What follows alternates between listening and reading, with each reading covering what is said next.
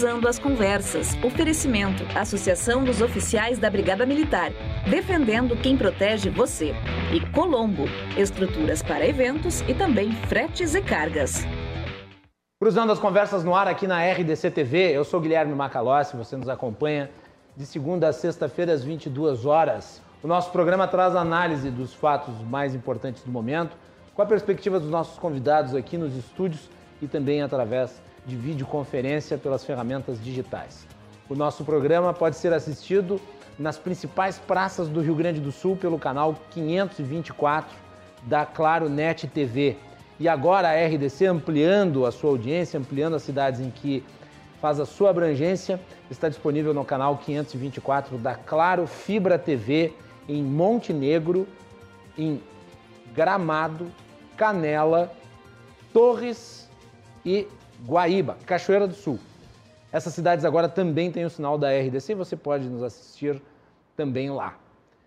Para quem não é do estado do Rio Grande do Sul, para quem está com o celular na mão, a opção são as redes sociais, arroba RDCTV Digital em todas as plataformas. Nos acompanhem no Instagram, no Facebook, no Twitter e no YouTube. Lembrando que os nossos programas também estão disponíveis no formato de podcast. Você encontra o podcast do Cruzando as Conversas no Spotify, no Google Podcast e também nos agregadores.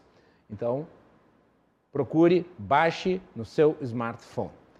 Acesse o site rdctv.com.br, clique na aba Podcasts e ali você encontra as íntegras do Cruzando as Conversas.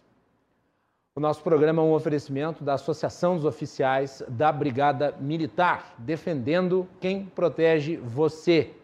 E também de Colombo, estruturas para eventos e agora também fretes e cargas. O programa de hoje abre com uma entrevista especial. Felipe Salto, que é o diretor executivo do IFE, o Instituto Fiscal Independente, organismo do Senado Federal de acompanhamento das contas públicas. O IFE vem fazendo ao longo desse tempo um trabalho esmerado de análise da situação fiscal do Brasil, e eu devo dizer que os relatórios que a entidade tem publicado são obrigatórios para quem quer conhecer o que está acontecendo na economia brasileira e também ter uma perspectiva do que vai acontecer. E eu tenho o prazer de falar com o Felipe Salto, que tem se destacado aí no debate público e também uh, na análise desse momento em que o orçamento está sendo votado no Congresso Nacional com algum atraso e gerando uma série de dúvidas, uma série de expectativas e uh, até mesmo né, há, o temor de que acabe ferindo a lei de responsabilidade fiscal e o teto de gastos. Felipe, seja muito bem-vindo ao Cruzando as Conversas. É um prazer falar contigo. Boa noite. Boa noite, Guilherme. Boa noite a todos os telespectadores. É um prazer estar aqui com vocês. Felipe, uh, eu li a análise que tu fizeste no estado de São Paulo sobre o orçamento federal e também outras que outros uh, analistas econômicos uh, apresentaram em relação ao texto que foi discutido, me surpreende que tenha se permitido chegar a um montante como esse, que, na minha avaliação e, e na de vocês, dado o, o, o, a legislação brasileira, é absolutamente impagável e, em muitos aspectos, conflituoso com a lei de responsabilidade fiscal. E agora há um debate sobre o que fazer para que a, a, a, esse volume de gastos que estão sendo previstos caibam naquilo que é o limite. Eu lhe pergunto, o teto de gastos está em risco com esse orçamento, Felipe?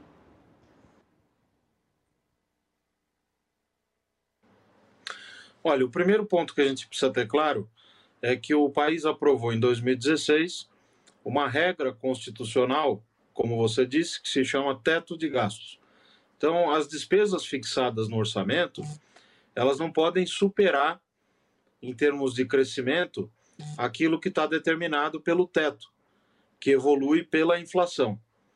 Então, o que aconteceu no orçamento de 2021 é que despesas chamadas obrigatórias, a exemplo da despesa previdenciária, foram subestimadas. e isso ensejou o aumento de outras despesas a título de emendas dos parlamentares, uhum. que acabaram levando, então, a um quadro geral do orçamento em que, quando a gente considera esse problema das subestimativas das obrigatórias, junto com os aumentos que foram feitos nas outras despesas,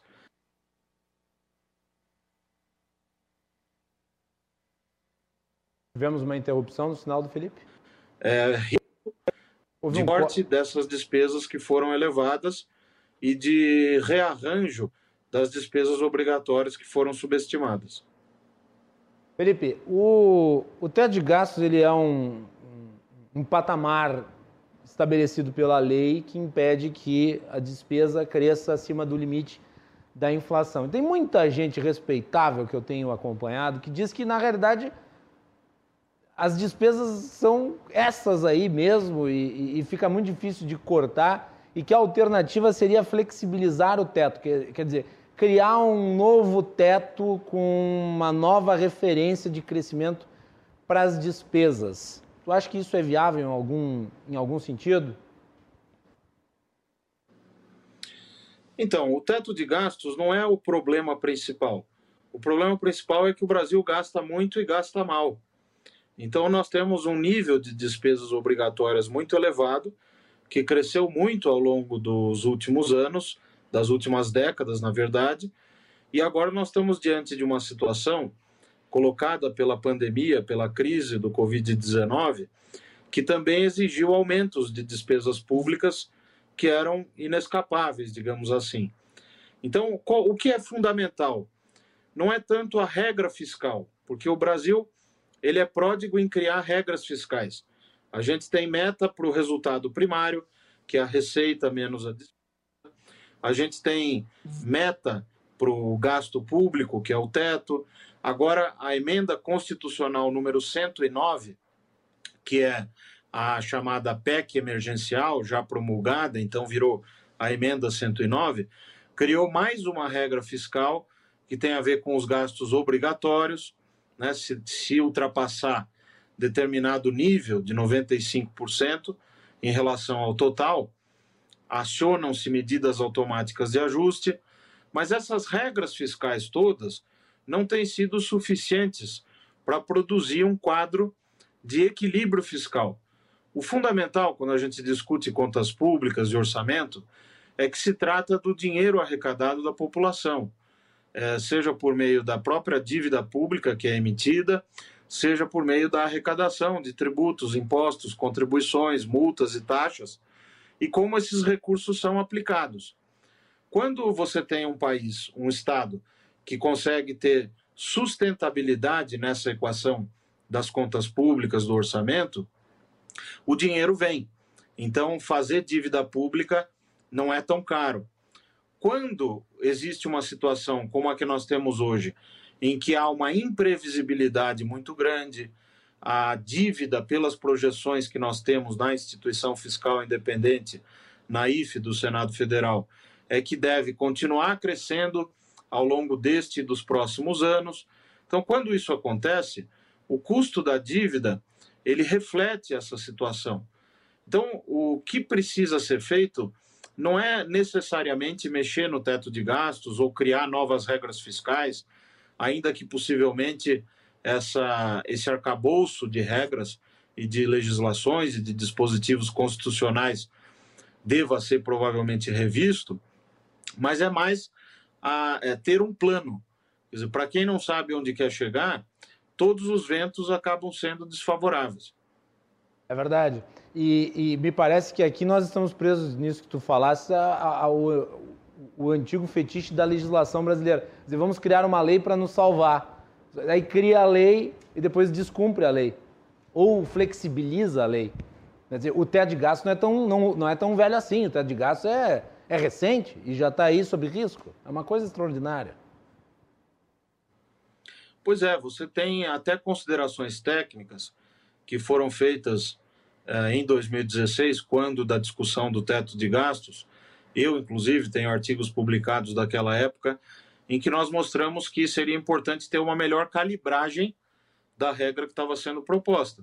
Sim. Agora, nós não podemos jogar o bebê junto com a água suja do banho, porque é claro que precisa ter um maior controle das despesas.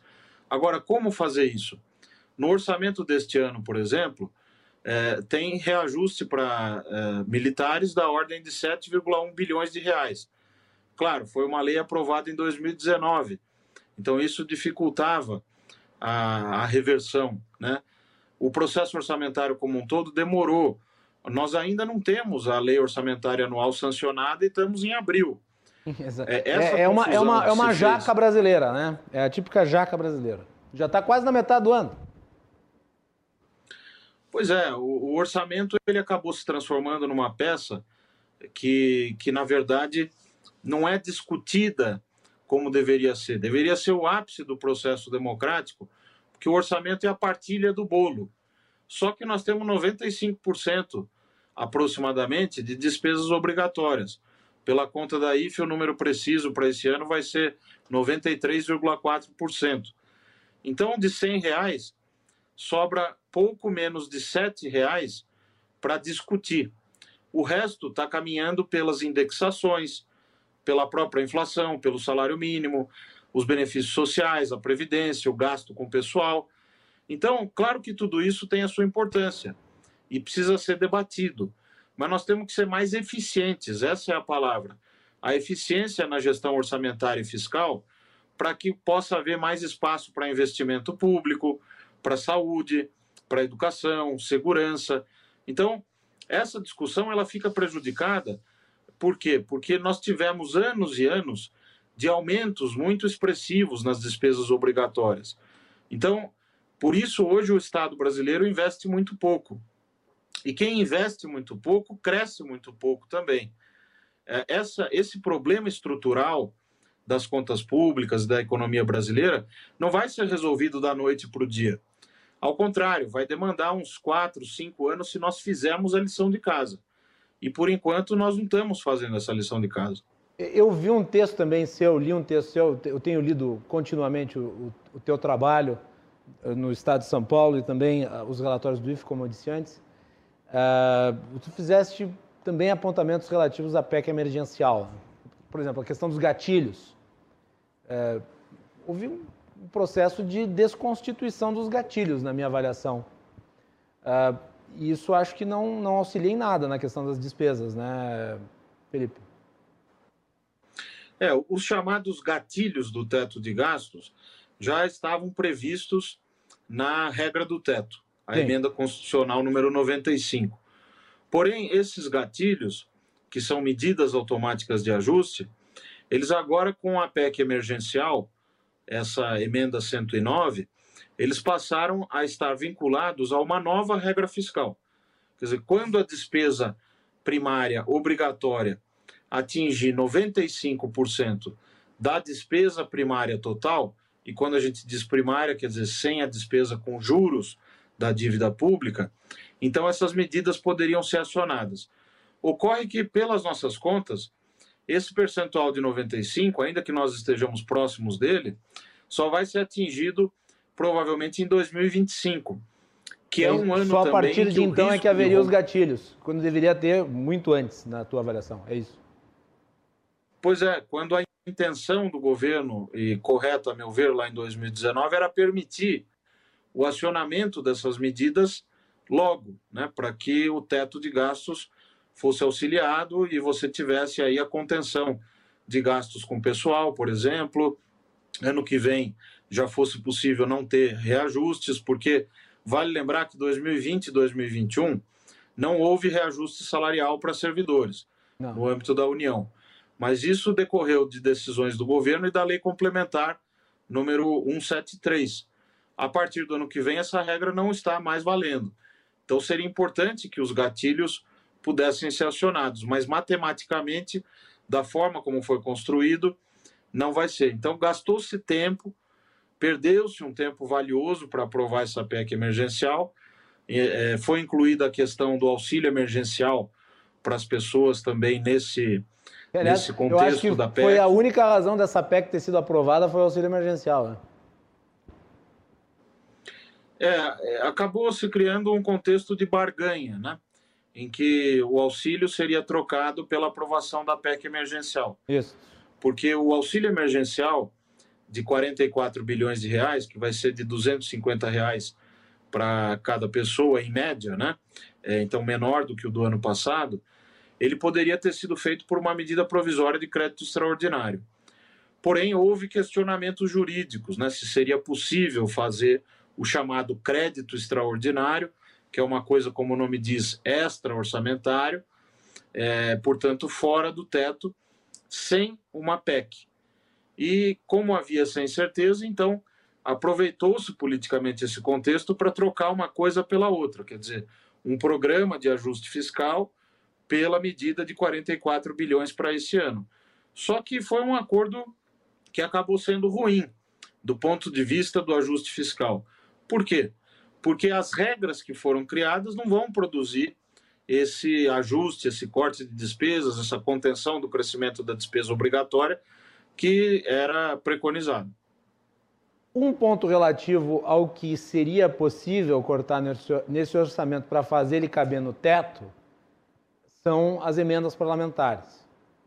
Mas aí há uma dificuldade de caráter político, né? Quer dizer, qual é a disposição do Congresso de cortar na própria carne? Tem alternativa é, é um que não seja essa, você... Felipe? Tu consegue identificar o que, que seria possível fazer para não sacrificar o teto de gastos ou não rompê-lo? Porque me parece, e daí é uma, uma suposição de quem, de quem acompanha por, por interesse, que não é especialista, mas a aprovação, aprovação sancionamento deste, de, desta lei orçamentária é descabidamente é, uma agressão à lei de responsabilidade fiscal, portanto, crime, crime e responsabilidade, na minha opinião. Pois é, a gente tem que ir com calma nessa avaliação, porque muita coisa foi feita. Então, o que, que aconteceu no processo orçamentário? Eu vou dar exemplos. A despesa previdenciária que é uma despesa relativamente previsível, saiu com um número de 690 bilhões. A projeção da IFE, por exemplo, é 704,5 bilhões. Então você tem aí uma subestimativa que abriu, na prática, um espaço fiscal para que o relator geral pudesse ter feito aumentos nas chamadas emendas.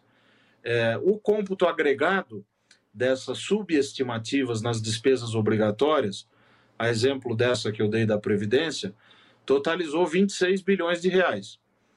O relator já explicou, inclusive na imprensa, que esse processo foi acompanhado pelo Ministério da Economia. E ele fez um ofício agora, quando do envio da lei orçamentária para a sanção do presidente, o prazo é até 22 de abril, fez um ofício com uma devolução de 10 bilhões, dizendo que ele estaria disposto a tirar, retirar 10 bilhões porque ele teria acordado com o governo 16. Então, a confusão que aconteceu no processo ah. deriva, sobretudo, do executivo.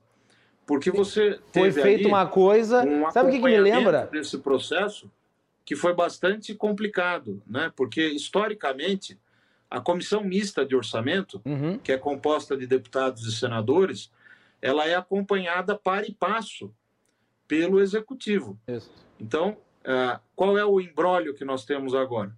É um orçamento que, pelas contas da IFE, vai precisar ser cortado em 31,9 bilhões. As emendas de relator geral uh, só podem ser cortadas por um projeto de lei ou se o próprio relator retirar. Ele mostrou disposição em retirar os 10 bilhões. As outras alternativas são o veto parcial, o presidente tem essa possibilidade, e o PLN, que é um projeto de lei enviado pelo Executivo ao Congresso para tentar corrigir esses problemas. E vale dizer que os problemas não são só nos números, mas também no abono salarial, no auxílio doença, é, o, projeções para esses números do abono e do auxílio doença que foram consideradas medidas que ainda não aconteceram, como a decisão do Conselho do FAT de jogar despesas do abono para o ano que vem e a questão do auxílio doença passar a ser pago pelo setor privado. Sabe que isso me lembra muito, isso que tu mencionas em relação à, à negociação do governo das emendas e agora né, tenta se rever a posição para poder fazer o corte. Isso me lembra muito a discussão que não, não é tão, tão antiga do fim do ano passado relativa ao, ao funcionalismo, quer dizer, a possibilidade de, de um funcionalismo ter aumentos, que foi negociado pelo governo, aí né, havia um aceite do Palácio Planalto, aí depois resolveram rever a posição pressionados pelo Ministério da Economia, mas já havia sido negociado com o Senado, o Senado aprovou, aí foi para a Câmara, aí a Câmara resolveu, né, resolveu colaborar e derrubou a decisão do Senado. É o tipo de confusão política que impacta né, na, na, na, no dia a dia fiscal. Teria um impacto financeiro considerável aquela, assim como essa está tendo, né? Pois é, o que precisa ter claro é que quando falta liderança e gestão, a gente começa a ver esse tipo de problema. E a, o processo orçamentário, em meio a essa crise da Covid-19, ele sofreu atrasos. Né? O, a lei orçamentária anual deveria já ter sido aprovada no fim do ano passado. Existe uma lei anterior à do orçamento, que chama-se Lei de Diretrizes Orçamentárias, que prepara, digamos assim, o orçamento, e essa lei foi aprovada só em dezembro. Então, o orçamento ficou para ser apreciado ao longo do próprio ano ao qual ele se refere, 2021. Isso já foi um pecado original, né? Agora, o maior pecado cometido foi essa falta de sintonia é, gerada provavelmente por uma dificuldade né, de produzir e de informar os números mais atualizados é, para o Congresso, porque o Executivo divulgou no dia 22 de março um relatório que chama-se Relatório Bimestral do Orçamento, em, com números diferentes do que foram aprovados na LOA. Então, essa falta de coordenação foi o problema principal. Agora, é preciso corrigir o problema, tem solução para esse claro. problema. Eu acho equivocado é, falar desde já em crime de responsabilidade fiscal para um problema que tem solução. Quer dizer, é possível corrigir e é importante e que essa solução que há disposição para tanto? Uh, porque, vamos lá, uh, esse orçamento foi, foi, foi escrito sob a, a, a o acompanhamento do Ministério da Economia. E, e, deu no que deu.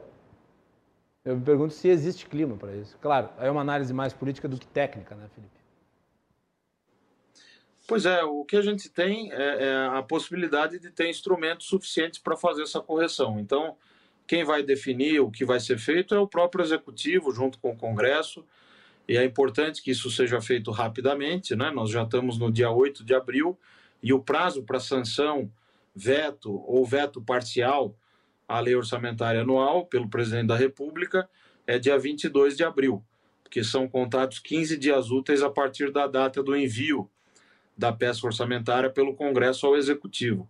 Então, a preocupação que nós estamos aqui revelando é também a preocupação dos poderes instituídos. Ninguém quer cometer é, é, atos né, que possam ser questionados pelo Tribunal de Contas, pelo Judiciário. Então, eu creio que isso tá, vai tá ser se aguardando um relatório do Tribunal pela, de Contas, pela né, Felipe? força das circunstâncias, uma vez que o problema não é um problema trivial. Nós estamos falando do orçamento geral da União. Então, a subestimativa das despesas obrigatórias, o inchaço de outras despesas que levam a essa necessidade de corte do orçamento e a, as questões do abono salarial e do auxílio doença, que podem ensejar discussões sobre contabilidade criativa e que tais. Né? Não faz tanto tempo que o Brasil já enfrentou essa discussão e é muito importante que isso seja corrigido o quanto antes. Aliás, eu, eu, eu não posso deixar de citar que nós tivemos ali, em virtude da, da volta da expressão contabilidade criativa, uma nota do, do Conselho Federal de Contabilistas meio irritados, né? Que, ah, não, não existe esse negócio de contabilidade criativa, isso é uma palavra que estimula né, a crítica à nossa categoria. Não tem nada a ver, é uma expressão mais do que tradicional na análise das contas públicas, é, inclusive em caráter internacional, e, e, é praticada a rodo, infelizmente, no Brasil. Né? Felipe, deixa eu lhe fazer uma. É, Oi. Sim, a expressão contabilidade criativa Inclusive, outros países adotaram medidas que foram classificadas assim. Em inglês, por exemplo, usou-se muito o termo fiscal gimmicks e outros termos né, para se referir a isso. E claro que isso é o contrário do que o Conselho de Contadores falou. É enaltecer a importância da contabilidade. Né? Ah. Então, essas medidas que estão sendo eventualmente cogitadas, elas precisam ser evitadas. Então, um dos papéis da instituição fiscal independente é justamente mostrar com transparência esses riscos, né? E por isso nós publicamos a nota técnica número 46, que tratou exatamente dessas questões no dia 29 de março último. Amanhã sai um novo relatório do IFE, né? Pois é, amanhã nós vamos publicar um estudo especial, que é um estudo sobre a reforma administrativa. Esse é um tema muito importante para o crescimento econômico, para a reorganização do Estado. Existe uma proposta de emenda à Constituição número 32 que trata desse assunto. Então, nós, do ponto de vista fiscal, nós vamos tentar mostrar que tipo de medidas poderiam gerar efeito fiscal relevante, quer dizer, economia de recursos, a questão do alongamento das carreiras, a questão dos salários iniciais dos servidores. Então, são tópicos bastante complexos e que demandam aí simulações, uso dos dados disponíveis. Né? Então, nós tivemos um trabalho feito pelo nosso analista Alessandro Casalec, um economista muito bom que a gente tem na equipe, que é uma equipe enxuta, mas que dialogou também com outros setores, o IPEA também publicou estudos sobre esse assunto, e aí finalmente amanhã nós vamos ter uma avaliação que eu espero que possa ajudar nesse debate importante, que é o debate da reforma do Estado. Uma reforma do Estado que eventualmente possa ter ganhos fiscais, mas que tem um objetivo fundamental também, que é reorganizar as funções, as ações do Estado, a maneira como ele opera, tendo em vista melhorar lá na ponta a qualidade das políticas públicas de saúde, educação, segurança. Muito bem, Felipe, parabéns aí pelo trabalho do Instituto Fiscal Independente. Lerei amanhã o relatório, como sempre faço em relação aos materiais publicados pela instituição. Uh, e aqui, de público, já fiz pelo Twitter, mas vou ressaltar. E eu sei que o Felipe é uma pessoa extremamente cordada, um sujeito muito cordial, participa do debate sempre no altíssimo nível. Eu noto isso pela sua postura nas redes sociais, que é um ambiente que leva à, radicalização por natureza. É, a ponderação tem sido uma virtude da sua conduta. Recentemente, o Felipe é, foi criticado, na minha avaliação, absolutamente injustamente pelo ministro Paulo Guedes, é, que basicamente pediu a cabeça dele numa audiência no Senado Federal. E eu só posso expressar aqui, Felipe, que tu fazes um grande trabalho no acompanhamento das contas públicas. Continue firme e forte, fazendo o que deve de forma independente. Parabéns e muito obrigado por, por cedido um tempo aí para participar aqui do nosso programa. Imagina, Guilherme, é um prazer ter estado aqui com vocês. Agradeço pelo convite e acho que isso é importante. Nós precisamos ter diálogo. E o posicionamento do ministro Paulo Guedes é lamentável, como eu disse, mas é compreensível que esse momento de estresse, de necessidade de reagir à crise e de dificuldades do governo de entregar resultado levem a atitudes como essa. Mas nós estamos tranquilos, seguindo com o nosso trabalho. Recebemos aí o apoio de muitos economistas, jornalistas, especialistas, até também do judiciário, de senadores da República. Então isso mostra que modestamente, nós estamos no caminho certo e vamos continuar esse trabalho. É isso aí. Muito obrigado, Felipe, pela participação aqui. Bom trabalho e boa noite. Obrigado, boa noite. Muito bem. Felipe Salto, diretor executivo do Instituto Fiscal Independente, que é o organismo de acompanhamento das contas públicas do Senado Federal. Felipe aí tem feito um trabalho extraordinário à frente do IFE e eu agradeço muito pela sua participação aqui hoje vamos ver como é que fica a questão do orçamento. Paulo Guedes disse né, que o, o teto de gastos era o limite né, para sua permanência no governo. E se o texto for aprovado da forma como está, furando o teto, permanece? Hã? Será que ele sai? Quem é que entraria? Tem nomes aí que circulam: Luiz Fernando Figueiredo, Mansueto Almeida, O próprio Rogério Marinho, que era da turma do Guedes, aí brigou com o Guedes, aí foi para outro lado. Aí virou desenvolvimentista, inclusive o Guedes chamou ele de fura-teto. E, claro, tem o presidente do Banco Central, Roberto Castelo Branco. Né? Roberto Castelo, não, Roberto Campos Neto. Roberto Campos Neto. Roberto Castelo Branco era o presidente da, da, da Petrobras que foi expulso do governo porque estava fazendo, fazendo o trabalho dele. Uh, vamos ver os desdobramentos disso. Vamos fazer um break. Na volta, nós temos os nossos convidados da segunda parte do Cruzando as Conversas de hoje, os advogados Tiago Moisés e também Guilherme Colim. Já retornamos.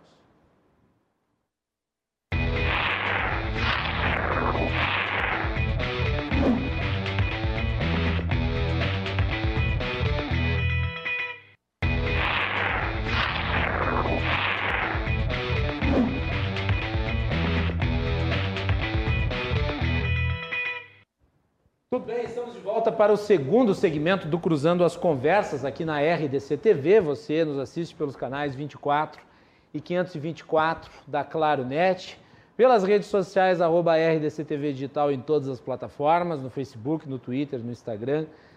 Deixe lá seu comentário, a sua participação é muito importante.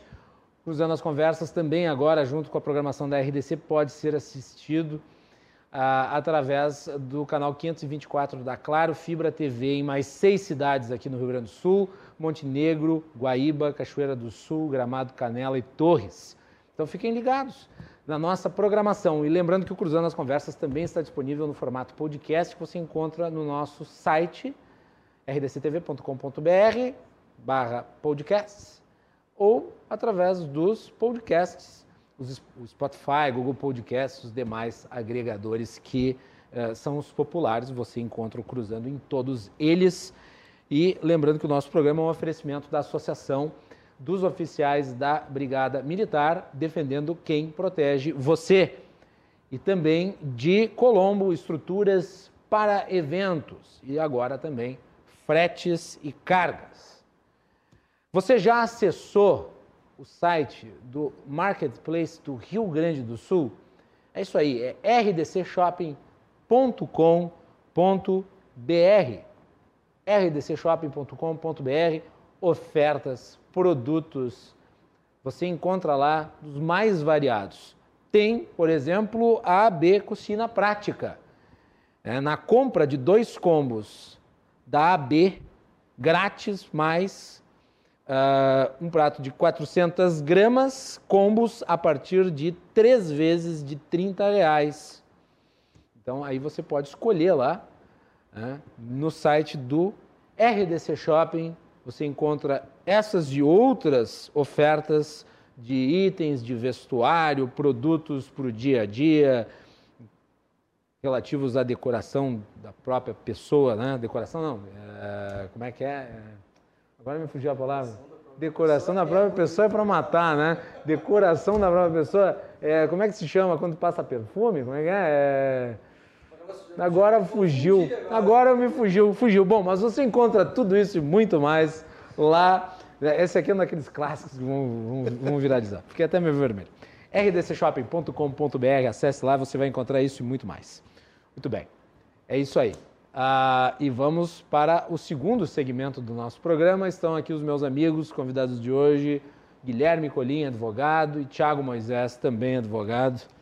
Vamos falar de muita coisa aí, principalmente aqui do estado do Rio Grande do Sul. Vou dar as boas-vindas ao Tiago. Fazia um tempinho que não vinha ao programa. Tudo bom, Tiago? Não me convidam mais, Macalossi? Tá convidado, tá aqui? Não me convidam mais. Tá convidando, tô aqui. Boa noite. Boa noite, Macalossi. Obrigado pelo convite. Guilherme, é um prazer estar... Tá de novo compondo a mesa, né? Eu gostei novo. muito da composição de vocês da outra vez, eu resolvi repeti-la. Coisa boa, coisa boa. Sempre quando a gente tem uma mesa leve, quando a gente uh, converge, ou mesmo quando a gente contraria algumas posições, mas de forma educada, eu acho que sempre agrega o debate, sempre a gente traz coisas importantes para o público. É um prazer estar de volta. Esse ano eu vou fazer agora uma reclamação pública, eu só vim duas vezes aqui, tá? No Cruzando as Conversas. Me convida mais, hein? Tá bem? Me convida mais. Virá mais vezes. Colim, tudo bem? Como é que tá? Semana passada, o Colim participou do programa. Foi uma quebradeira. Ah, é? Né? Te trouxeram numa Fui eu com... Não, não, eu contra três. Sério? Ele e os outros dois convidados na, na se uniram para defender, defender o tratamento precoce e eu fui contra. Na última, Thiago, eu, eu quase que virei a casaca só para não deixar o Macalossi sozinho, porque... eu não tenho problema. É, três contra um eu acho muito injusto. Eu não né? tenho problema. Eu não tenho problema. Não tem problema. É, o cara que se garante é isso. Eu né? não tenho problema. Eu discuti com os três e foi um bom debate, né? Bom, foi Teve bom. uma senhora que disse que eu era... Que? Que eu era PCC, financiado né? pelo PCC. Você acredita numa coisa dessa? Mas assim, olha, debate não tem vencedor nem perdedor. Quem vence é, é todos nós que evoluímos, né? Que, então, não, não, três contra um é na, na, na, brincadeira. Né? Aliás, tem um livro de Schopenhauer, né? Sobre a erística e a arte de vencer os debates. É que eu não, eu não aceito. A erística, um a erística, ela é a, a, a forma com que os maledicentes usam a argumentação para tentar fazer o convencimento das pessoas através da, do sofisma. É, da, da, da filosofia, da... Eu só? Coisa bonita. É cultura. É quase uma advocacia, é mais ou menos isso. Mais ou menos isso. Vai lá, da, da desonestidade filosófica, né, mano? Sim. Mas eu, eu, eu não aceito muito esse termo, vencer o debate. Né? Eu acho que o debate não é um jogo de tênis, ele é uma busca pela, pelo aperfeiçoamento de ideias. Tu tá, tu tá aqui não para tentar convencer as pessoas? Não, não estou aqui para tentar convencer as pessoas. Eu não consigo convencer nem mim mesmo, né? Na maioria das vezes não consigo nem eu me convencer, vou convencer os outros. É Muito demais. bem. Ah, vamos vamos, vamos, vamos para a pauta. É, quando, quando amigos começam a conversar, vai muita coisa, né? E daí a gente perde foco. Vamos, vamos falar aqui uh, sobre o governo do Estado, que é o, o, centro da discussão. E hoje nós tivemos aí uma atividade política muito forte aqui no Estado, né? A nossa produção, a Nádia Martins, eh, pegou ali um trecho da fala do governador na coletiva. Hoje ele esteve aqui junto com, com o Melo, com o ministro da Saúde, na frente do hospital. Vamos botar o governador aí, o que, que ele falou? Vamos lá. Forma rigorosa. Por isso, na segunda-feira, nós pedimos aos prefeitos que apresentassem os seus planos de fiscalização. Hoje pela manhã, até hoje pela manhã, nós tínhamos cerca de 370 municípios que já tinham entregue os seus planos municipais de fiscalização. É, e nós demos o prazo até hoje, ao final do dia, para que todos apresentem os seus planos de fiscalização. Por que, que isso é tão importante? Porque uma coisa é fiscalizar porta fechada, outra coisa é ter que entrar no restaurante e acompanhar se a distância entre as mesas está sendo respeitada, se o número limite de pessoas está sendo respeitado em cada mesa, se os itens de proteção estão sendo disponibilizados e assim nas academias, nos comércios, em todas as outras atividades. Então há uma complexidade na fiscalização. O que nós estamos demandando dos municípios é nos apresentem e nos deem segurança de que tem plano, tem estrutura, tem estratégia para fiscalizar. Né? Se não tiverem recursos humanos em volume suficiente, o Estado se disponibiliza a repassar recursos para as prefeituras para que contratem emergencialmente por um período uh, uh, um corpo extra de fiscais, porque é importante fiscalizar severamente. Vamos lançar novos canais de denúncia integrados e estimular a população a denunciar não, não é para pedir à população que seja dedo duro. Nós estamos pedindo à população que exija respeito dos que estão à sua volta. Né? Denunciar um vizinho que faz uma festa, que faz uma aglomeração, denunciar um concorrente no seu mesmo setor de negócios, não é ser dedo duro, é exigir respeito. Respeito com a a, a, a, sociedade para que a economia funcione e o vírus não se espalhe para que vidas sejam preservadas, porque as aglomerações que acontecem podem significar contágio. Sim, sim fala. Tô, tô te ouvindo. Ao final. Então vamos acompanhar o pronunciamento do governador Eduardo Leite junto com o prefeito de Porto Alegre, Sebastião Melo, aqui no Hospital Conceição. Novas flexibilizações. É, fizemos, já temos um ponto de partida que o nosso comitê técnico apresentou para funcionamento de atividades no final de semana e também de ampliação de horários. Estamos, determinei a nossa equipe que se reunisse com a equipe técnica da Prefeitura de Porto Alegre. O prefeito Sebastião Melo designou uh, uh, servidores técnicos da área da saúde para trabalhar na lógica também da, da, da, definição desses protocolos. Eles estão reunidos nesse momento, agora de tarde, para que possam então ajustar esses protocolos e a gente possa, talvez ainda hoje ou amanhã de manhã, apresentar então esses novos protocolos para uma nova etapa. Mas eu insisto, o risco ainda existe. Nós diminuímos a taxa de contágio do Rio Grande do Sul de cerca de 2,2 do RT, que é a taxa de contágio, para ao redor de 1 nesse momento. Nós derrubamos a taxa de contágio, mas estamos com hospitais super demandados e qualquer oscilação na demanda pode significar, então, uma nova pressão difícil de suportar nos hospitais. Então, todo cuidado é necessário. E aí a gente quer conciliar essa proteção à saúde com a necessidade da atividade econômica para que as pessoas tenham a sua receita, a sua renda, para colocar comida na sua mesa, proteger a si e as suas famílias também. Então, com muita responsabilidade, a gente vai dar esse espaço. Obrigado, pessoal. Obrigado. Aí, então, o governador, hoje em frente. Aliás, um ponto antes de a gente ir para a discussão. Essa entrevista coletiva quebra-queixo, com todo mundo acumulado na frente do hospital, péssimo exemplo. Péssimo exemplo todo mundo junto ali. Aparentemente não era para ser desse jeito. Aparentemente era para ser numa sala, com espaçamento. Aí vai lá o governador falar o quê? De medidas de distanciamento, com todo mundo acumulado ali, fazendo entrevista, enfiando o microfone na cara dele. O nome desse tipo de entrevista chama quebra-queixo. Que é quando tu pega e tu encontra a, a autoridade, a figura que tu quer entrevistar e vai todo mundo para cima dele. É uma coisa que se fazia antes da pandemia, que não se deve fazer. Então, péssimo exemplo. Péssimo exemplo. Começando por aí. Né? O ponto positivo, o governador estava usando uma N95, né? Que, aliás, devia ter campanha de distribuição da N95. Poderia fazer isso, governador. E o prefeito Melo também. Né? E, o, e, o governo, e o governo federal, já que o ministro também estava ali. Senhores, vamos lá, vamos começar falando sobre a, a declaração do governador. O que, que vocês acharam? Tiago Moisés, tu que é um crítico do Eduardo Leite. Mas olha, eu vou até elogiar a declaração do governador Eduardo Leite, essa declaração em si, porque eu acho que ele está uh, conseguindo se comunicar um pouquinho mais com a sociedade, está tentando ficar um pouco menos midiático, está tentando ficar uh, um pouco menos refém, refém, dessa política do coronavírus que ele criou para ele. Né? Política uh, do coronavírus? Macalossi, é, ele, ele, transforma o coronavírus em política. É, o, o Eduardo Leite se agarrou no coronavírus de todas as formas possíveis para se tornar um candidato a presidente. O próprio Dora faz isso também. Uh, daí, do outro lado, a gente tem uma polarização com o Bolsonaro, que faz totalmente ao contrário.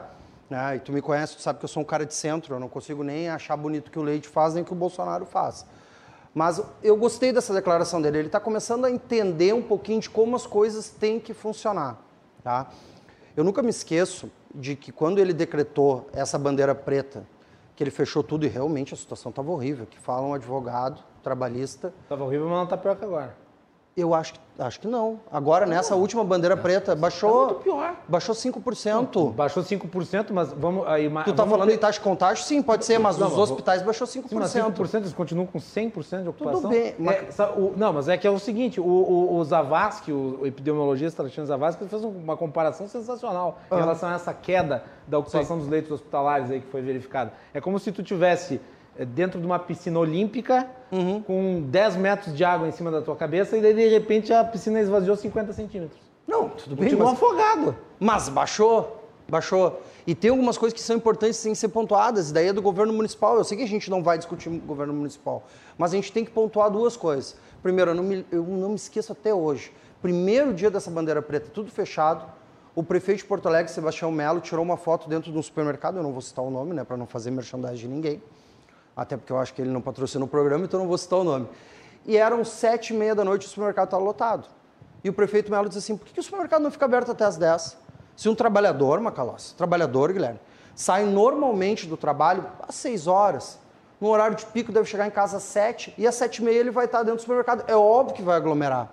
Então essa é uma das medidas que o governador Eduardo Leite tinha que ter pensado. Bom, aí ele não pensa nisso, ele não pensa no comércio, eu não acredito que o comércio foi realmente o grande culpado dessa taxa de contágio tão grande. Tá? Agora, em compensação, quando teve o carnaval aqui estava tudo bonito. Não teve mas nenhum mas não, tipo falha de também dos municípios. Dizer, os municípios do litoral não, não, não fiscalizaram as praias, permitiram Bom, aquilo tudo. E... e o governador fez o quê? E o governador fez o quê? Na hora de fazer as coisas, na hora uh, de decretar o que era para ser decretado, também tem interesse econômico nisso. Tem muita coisa que aconteceu no carnaval que o Eduardo Leite queria que acontecesse. Agora passou. Devia ter feito antes, então. Devia ter feito antes. Devia ter feito antes. E outra coisa, não dá para ficar penalizando o comércio. Não é mudança de discurso. Eu sou a favor da saúde em primeiro lugar. Eu sempre fui a favor da saúde em primeiro lugar. Agora, a gente não vai penalizar o comércio dessa forma se vai continuar tendo festinha escondida, se no carnaval estava tudo liberado. Por favor, por favor. O governador Eduardo Leite, pela primeira vez, está tomando uma medida mais ou menos dentro da realidade. Mais ou menos dentro da realidade. Mas, governador, sabe o que vai mudar mesmo de verdade? De verdade. Os comerciantes vão começar a trabalhar, tudo vai ficar lindo quando começar a aparecer as vacinas. O deputado, Onix Lorenzoni, deu uma, declaração muito pesada essa semana, muito pesada essa semana, dizendo que estão escondendo as vacinas. E aqui fala alguém que é crítico do governo Bolsonaro. Eu queria saber. É não adianta só dizer que é fake não, news. Mas, não, não, mas isso é conversa fiada. Ah, isso não é adianta só dizer fiada. que é fake news. Não, isso é conversa fiada. Isso é conversa fiada do Onix Lorenzoni. Esse negócio de estocar vacina. O plano de vacinação. Quem é que ganha estocando vacina? Não. Eu Quem é que sei. ganha estocando vacina? Ninguém ganha estocando vacina. Onde é que estão? Aliás, onde é que estão as provas de que está sendo estocada Então que o Onix Lorenzoni prove, porque até Sim, agora ele teve uma acusação, acusação, e teve uma fake news. Mas o ônus da acusação é de quem a faz, né? Então ele que prove. Claro, ele tem que Porque provar. é uma acusação gravíssima, Macalossi. Sim, mas é... Uh, uh, gravíssima. Mas baseada gravíssima. só na suposição da, da, da, diferença entre o, o, o, o número que foi distribuído Isso. e o número que foi aplicado. Mas existe ali um delay de registro. As vacinas têm que ser registradas quando elas são aplicadas. Existe um delay de registro. Né? E, e, não me parece que a denúncia seja, seja lá muito factível. Aliás, hoje questionado sobre isso, o ministro Queiroga, não sei se na declaração dele que foi selecionada, uh, o ministro Queiroga fugiu da resposta. Porque, ele disse que né? ele estava vacinado contra todos os tipos de coisa, inclusive para esse tipo de polêmica. Vai lá, Colim. Olha, Macalossi, Thiago, uh, tu foi mais generoso com o Eduardo Leite, né? Uh, eu, não, eu, eu, não consigo ver um progresso quando o discurso é incompatível com a conduta. A, a, conversa é muito bonita, mas quando ela é absolutamente incoerente com as atitudes, eu, eu não consigo ver um progresso. Eu vejo, inclusive, um desrespeito com a minha, com a minha parca inteligência. Porque o, o governo Eduardo Leite foi cruel, sádico, torturador com o empresariado, com o comércio em geral, uh, num sistema de abre e fecha. Uh, na semana passada, quando estive aqui, Macalossi, eu, eu, eu comentei, ah, eu saí do meu escritório ali na Cidade Baixa, queria ir no mercado, tinha uma fila de gente para entrar, desisti. E aí agora estou aqui na, na, na emissora, vou para casa e eu queria poder passar no mercado e comprar alguma coisa, não vou poder. Uh, eu disse isso na semana passada. Uh, e todos, todas as pessoas com quem eu converso, elas não entendem qual é o sentido de restrição de horário do comércio. Isso não faz o menor sentido. É, a alegação é de que o, o, comércio fechado é um atrativo para a circulação das pessoas. Ah, tá. Eu tô, eu tô apontando não, o que, que, é dito. Entendi, entendi, eu sei. Uh, aí uh, o comércio é, é, é fechado e aí o governo pega e decide, não, agora tu vai poder abrir de tal dia a tal dia, né, um final de semana, dois, dois três dias ali. Só que as, o, o, comerciante tem que ter estoque. Uhum. O comerciante ele tem que ter o funcionário. Como é que ele faz com o funcionário? Ele, ele demite, contrata? Fica demitindo, contratando? Uh, é, é inviável. É, não tem previsibilidade. Não tem previsibilidade nenhuma. É, é, é, inviável uma atividade econômica em que tu não tem a menor ideia se tu vai poder abrir ou não. Tá, beleza. Eu, vamos imaginar o, o, o setor de perecíveis. O cara do restaurante. Tá, eu, eu compro mais uh, uh, carne aqui, estoco para o final de semana ou não? Porque eu, posso, eu corro risco de, de comprar e, e, e, e não vender. Ah, ou então com o risco de não comprar, aí eu, aí eu posso abrir, mas aí, aí eu não vou ter o, o, o que servir. Uh, é, é, um sadismo tremendo. Na Serra, na Serra, o, o que aconteceu, uh, o, governo uh, determinou, quando acabou no início, no início de março, primeiro haveria cogestão, depois o, próprio governo estadual acabou com a cogestão que ele havia negociado com os prefeitos. E lá na Serra, uh, os restaurantes podiam abrir apenas até as 8. Não sei, não sei como é que está agora, mas uh, um mês atrás uh, o, o, restaurante podia abrir até as 8 da noite. Aí então tu tem um hotel, Macalossi, tem um hotel numa cidade turística. E aí, o que, que as pessoas vão fazer no teu hotel se está tudo fechado depois das 8 da noite? Mas como o teu hotel está aberto oficialmente, tu segue uh, as tuas obrigações todas. Não tem um alívio tributário para o empresariado, ou, ou, pelo menos o, o IPTU, aí eu estou falando do governo municipal, uh, não ofereceu ele proibiu alguma, algumas empresas de, de operarem, elas estavam sendo proibidas de operarem. O, o empresariado do setor hoteleiro de Porto Alegre pediu isenção uh, proporcional de IPTU enquanto estivesse fechado. Tá, mas e daí eu vou pode. te trazer a seguinte informação, com base no que o Tiago falou. Quer dizer, houve aí a redução da, da mobilidade, mesmo que, mesmo que pontual, mas agora houve também uma queda no número de, de internações. Sim, mas e vamos lá, que... vamos falar sério, não, não é lockdown, é longe de não, ser um lockdown. Não, não, as pessoas usam o termo de forma muito errada. Não existe comprovação científica de que essa redução de horário, que, o que lockdown, ou seja lá o que for, que chame como preta. quiser, não, não existe comprovação não científica mas não dizendo isso. Eu de, que, falando de que, que, isso tem alguma relação. Não, mas não, não, e, não, e, e não, aí... não estou falando, estou dizendo isso não é lockdown. Não, o que nós estamos dizendo não é lockdown. Qual é o nome? que Bandeira preta. Distanciamento social. Bandeira preta, beleza. Bandeira preta. Não existe compro... lockdown, as pessoas não circulam na rua. ok. Não existe comprovação científica de que bandeira preta uh, reduz a contaminação. Existe um ciclo. Existe um ciclo. Uh, essa redução não, mas aí com esse de, negócio de do ciclo... Muita, não, mas muitas pessoas não. sérias dizem que esse negócio com o lockdown, sem lockdown, o ciclo da doença não, mas aí, vai, aí tu está normatizando a doença e tu está e tu tá ignorando os exemplos no mundo inteiro que fizeram exatamente o contrário. Me desculpe, mas aí tu vai ter que dar aula para os americanos, vai ter que dar aula para os amer... israelenses, para os britânicos, fizeram lockdown. Mas é que independente do lockdown, lockdown bandeira preta, o grande problema não é o lockdown, a é, bandeira é preta. Lockdown é lockdown, nós não fizemos. Em nenhum momento. Não, mas não tem como fazer também. Como é que tu vai fazer lockdown no Brasil? Não, Vai é... fazer lockdown na, na favela, onde mora 10 pessoas numa choupana? Não tem como fazer. É impossível. Eu não sei como é que os países com maior densidade demográfica fizeram. Mas fizeram. Mas uh, o que, que eu penso? O, sobre o governo Eduardo Só, Leite. Mas aí com um ponto importante, que eu concordo contigo. Fizeram com enorme quantidade de recursos distribuídas, quer dizer, criaram condições. Sim. Né? Uh, agora o governo Eduardo Leite. Mas também não foi só parar, porque esse é outro ponto. Não é só parar. Ah, vamos, vamos fechar tudo, vamos tirar as pessoas da rua. Saúde, Aí depois sai, sai, não tem testagem, não tem monitoramento. e não tem investimento em saúde, é o que nós temos aqui no O Eduardo Leite, Leite. É, não, não, ficou bem esclarecido o que aconteceu com a verba que o governo federal mandou para o Rio Grande do Sul, né? Ah, eu posso dizer o que aconteceu? Não, não, já, não, não foi bem esclarecido uh, isso. Eu não quero fazer acusações aqui. Eu faço. Correndo risco. Ah, então beleza. Eu faço. Mas assim, o, o, o, governo federal, o, desculpa, o governo estadual, em plena pandemia, aumenta o custo da folha enquanto 200 e poucos milhões, né? Nós debatemos aqui um mês e pouco atrás, 200 e poucos milhões.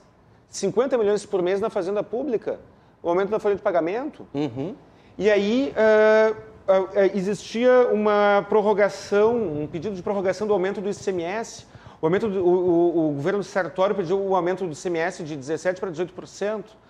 O, o, o, o governador Eduardo Leite, que disse que não pediria, pediu, né, desonrando a sua palavra, pediu a prorrogação do aumento.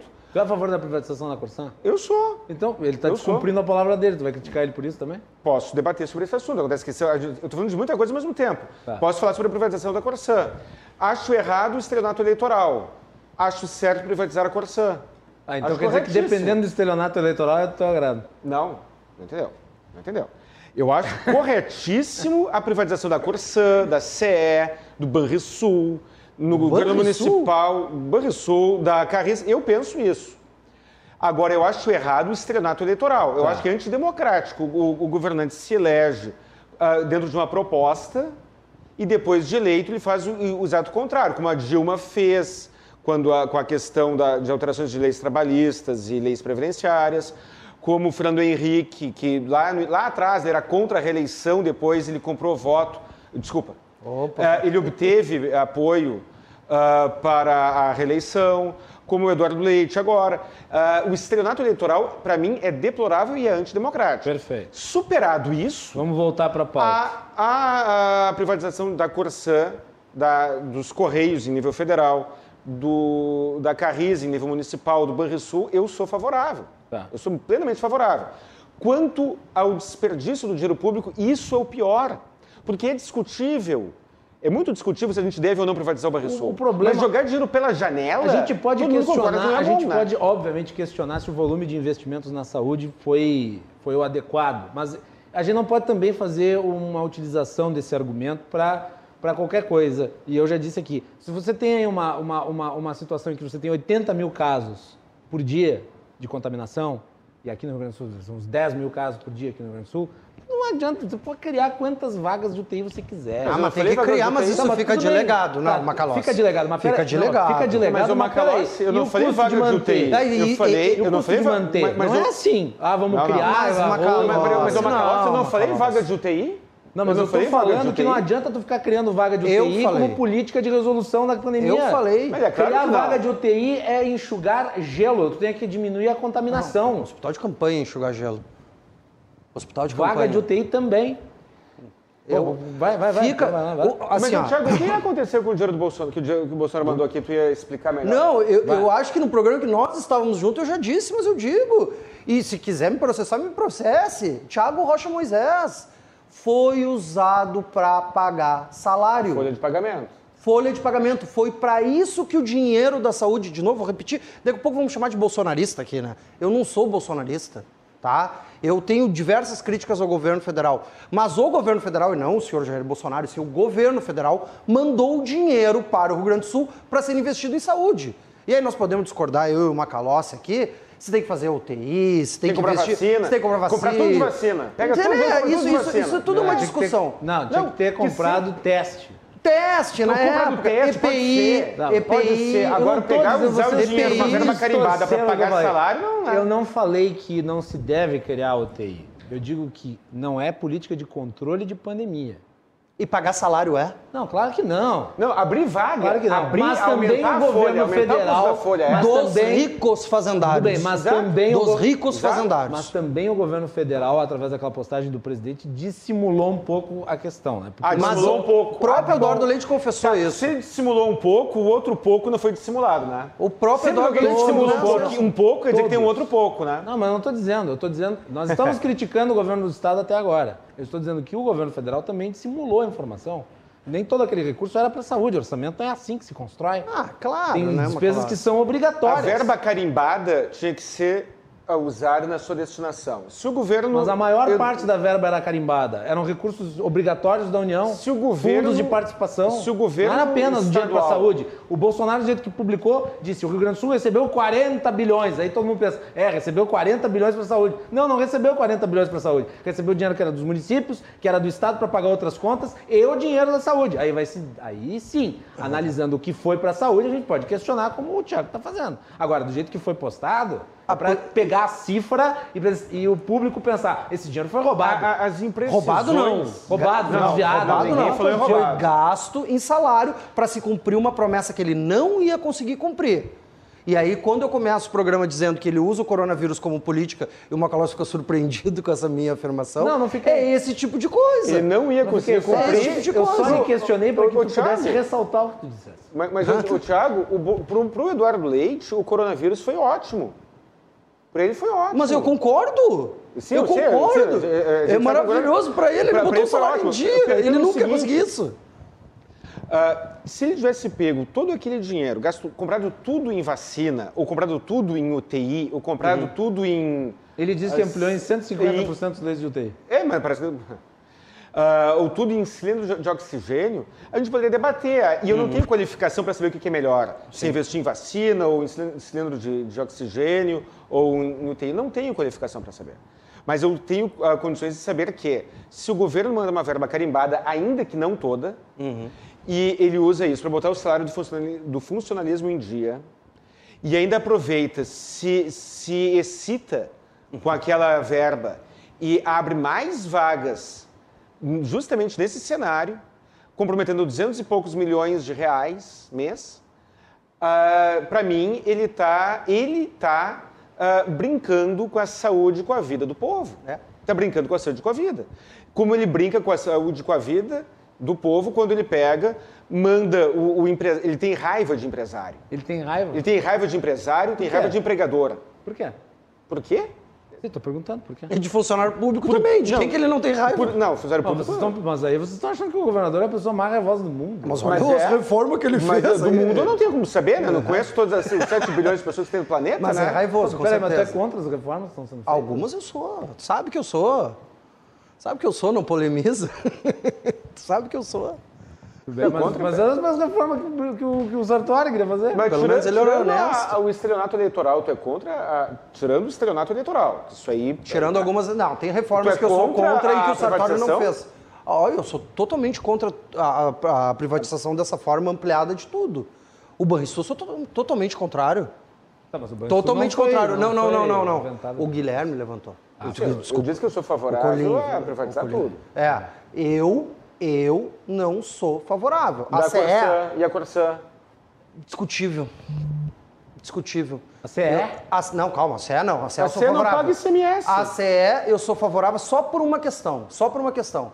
Porque ela está completamente deficitária. Só por isso. Agora, eu sou a favor de vender estatal superavitária também. Ah, mas é que Sabe daí a água Porque é uma ma- porque coisa governos complicada. incompetentes transformam empresas superavitárias em empresas deficitárias. E daí quem paga a conta é o que paga impostos. A água é uma coisa complicada de privatizar, gente. O é Brasil, perigoso. O Brasil, não, Mas tu não privatiza a água. pelo pelo Vai É, vai não, é- privatizar é é quem Essa vai... expressão, privatizar Pelo- a água, ah, eu ouvi um cara falando que a Espanha privatizou o sol. Não, tá. Né? Porque a É Espanha... evidentemente que a gente está aqui Bom, tratando com bom, pessoas igreja letradas que que, entenderam. Não, não, não, não, não, não é disso que eu tô falando.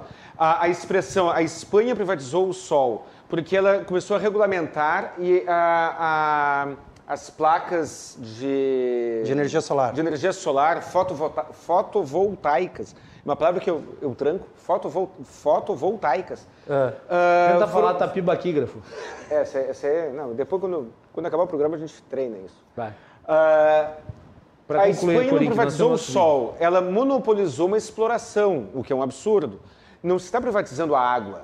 Isso Porque a água, o serviço de água será assegurado. Imagino que se agora eu chego lá, compro a Corsê e digo, ah, a Corsê é minha, então agora todo mundo vai passar sede. Não, eu acho que o governo não vai o valor, claro. O governo, uma o governo não vai, não, isso não vai ser autorizado. Eu só sei uma E- coisa. Então, assim, não é privatizar a água. É o Estado deixar de ser empresário, deixar e, e se dedicar àquilo que ele faz. Aquilo que o Estado faz, aquilo que o Estado deveria fazer, ele não faz bem.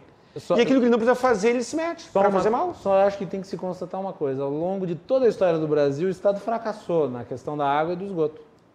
Fracassou. O Brasil é um país que está atrasado nisso. Não vai chegar às metas Nas se continuar vacinas- nessa, nesse modelo. Olha só aqui, ó, vacinas, tá? A gente está comprando, tá, a- tá entrando vacina no território nacional. Tu é a favor de ser cambista de vacina, né? Ah, quer que que expressão venda cambista de vacina. Cambista de vacina. Eu Quer sou a vacina. favor de ah, permitir ou, ou favorecer ou estimular que as vacinas entrem a- a- da maneira que for. O Estado vai lá e compra as vacinas, o, a OAB, o Cresci, a Riggs, o Diaba 4 vai lá e compra as vacinas, e o, e o cara ali, o laboratório, a farmácia ali, vai lá e compra as vacinas e vende. Mas e quem o quiser problema comprar, é que os compra. fornecedores de vacina não estão vendendo para iniciativa privada, não. Isso não é problema do governo brasileiro. O governo brasileiro que não obstaculiza. E aí, se, o- se a, se a empresa conseguir comprar lá fora ou não, aí é problema dela. É que não tem o suficiente. Isso Por isso não. que eles não estão vendendo. Não, não, não. Se uma empresa Eu produzir estou 15 falando milhões de do vacinas... problema. tu tá falando se. Eu estou falando internacionalmente. Se. Se, ah, não- se falta vacina e eu, eu sou dono de um laboratório, vou lá e não consigo comprar, o problema é meu. Agora eu tenho uma barreira adicional que é o governo brasileiro. Ninguém imaginava que em, em três meses se vacinaria 100% da população brasileira. As críticas que estão se fazendo é na demora do estabelecimento dos contratos. Em tudo. Devia ter sido feito em dezembro. Não, a o minha não cri- fez não, o é- é contrato que com a isso, isso, é, Pfizer. isso é um É. isso é muito pior. Entendeu? Isso, isso é, No isso é mundo pior. inteiro, no mundo inteiro, os países que estão muito à frente do Brasil na vacinação, e o Brasil está em quin- em 45º lugar no ranking de vacinação a cada 100 habitantes, que é o proporcional, que é o que vale. O Brasil está em 45º lugar. Os outros países estão vacinando só o setor público. Nem a Pfizer vacinou a toda a sua equipe. A Pfizer, a Pfizer vacinou só o pessoal que está na linha de frente. Agora Porto Alegre está acelerado, né? Tá? Porto Alegre está bem. Porto Alegre está bem. Nós somos 65 O anos. Rio Grande do Sul também. É, mas Porto Alegre está um pouquinho Porto Alegre melhor. está melhor que a média do É, Rio Grande do Sul. Porto, Porto Alegre, inclusive, se foi citado como o que mais. o Uruguai Tá? já estão na metade, né? Já estão quase Mas, na metade. é, mas é menor, né? Populações menores. é, mas, mas- mas vamos no proporcional também. No né? Não, é. proporcional. No Mas Porto Alegre Israel, é a Israel capital, não passou né? da metade já? Já, quase 100%. Eu acho que Quase 100% 100%. Israel. Ah, sabe que teve uma cidade, aliás, a minha amiga Melanie Fontes Dutra hoje publicou. Se eu achar aqui no Twitter, eu vou tentar achar. Mas a Melanie Fontes Dutra, ela que é pesquisadora, e depois, depois eh, vamos botar aí os outros vídeos, que tem- também tem fala do prefeito Sebastião Melo e do ministro Queiroga. A Melanie publicou aqui no Twitter dela que ela é uma das maiores pesquisadoras do Covid no Brasil, né? Ah, tem uma cidade brasileira que já teve uma ampla vacinação da sua população, tá? Ah, que é a cidade, deixa eu pegar aqui, vou pegar o tweet dela, vou ler. Uma boa notícia para quem estiver precisando. Serrana, cidade de Serrana, zero casos de intubação com vacinação em massa. Cerca de 66% dos 28 mil serranenses com mais de 18 anos já receberam a segunda dose. Até domingo, 100% deles estarão imunizados. 66% ter já chega gente- naquele limite que é o da imunidade de rebanho. Já é feito aí, né? 100%. Muito bem. Temos aí também declarações do prefeito Melo e do ministro Queiroga. Nádia, vamos botar do ministro primeiro? O ministro Queiroga teve junto do governador e do prefeito de Porto Alegre. Bota aí para nós. A carência de vacinas é um problema mundial, não é só do Brasil. O Brasil já é o quinto país que mais vacina e nós temos duas grandes eh, indústrias que produzem vacinas aqui no Brasil, eh, no momento inicial, com insumos farmacêuticos ativos importados da China. Em breve, a Fiocruz tem insumo farmacêutico ativo produzido aqui no Brasil. Então, já é uma garantia de que teremos doses regulares. No mês de abril, nós temos assegurada 30,5 mi- mil- mi- eh, milhões de doses de vacina. Então, isso garante que teremos o compromisso que eu fiz no início da gestão de ter um milhão de brasileiros vacinados todos os dias. É, nossa diplomacia brasileira é de altíssimo nível e tem tratado é, com os países que produzem insumo farmacêutico ativo, em particular a China, e estamos muito eh, acreditando muito que esses insumos chegarão a tempo, de tal maneira que a população será atendida dentro do Programa Nacional de Imunizações. Ministro, é, o ministro é, Onyx Lorenzoni afirmou que os estados estão retendo vacinas. O governador Eduardo Leite acabou de dizer para a gente aqui que o Rio Grande do Sul, no caso, não está retendo. Quem é que está mentindo nessa história? É, Eu não, eu não avalio quem está mentindo ou não. Eu avalio que as políticas públicas têm que chegar aos brasileiros que precisam delas, não é? Então nós temos um PNI que é um patrimônio de todos os brasileiros. Nós queremos vacinas contra a Covid, eu já me vacinei contra a Covid, porque eu estava na linha de frente. E também me vacinei contra intrigas. Então é um dever do poder público oferecer Tá aí. políticas Tá aí, tá bom, né? Fala do Queiroga, falou inclusive sobre o assunto que nós mencionamos aqui. Só tem dois pontos que eu devo ressaltar nessa fala dele, largo para vocês comentarem. Primeiro, ele disse o quinto país que mais vacina no mundo. Ele está pegando os números totais, né? Os números absolutos. E o Brasil tem uma vantagem. Tem poucos países que têm mais população que o Brasil. Tem poucos que têm menos. Então, não é o melhor cálculo. O melhor cálculo é proporcional. Proporcional. E daí, proporcional, o Brasil está lá atrás, está em 45 né? E se nós formos, formos considerar o total das pessoas que foram imunizadas totalmente, ou seja, que receberam duas doses das vacinas, são 5 milhões de pessoas. Então, espera lá um pouquinho, como diria o Ciro Gomes. Não é bem assim. Segundo, a maior parte das vacinas que estão sendo aplicadas hoje no Brasil são da Coronavac. A Fiocruz está com problemas de produção da vacina da AstraZeneca, não sei por quê. Aliás, ele não respondeu essa pergunta. Gostaria que ele tivesse, alguém tivesse feito essa pergunta para ele. né? Por que, que a Fiocruz não está produzindo a AstraZeneca como deveria estar produzindo? né? O governo, aliás, cortou a expectativa de entrega de doses dessa vacina. São questões. né?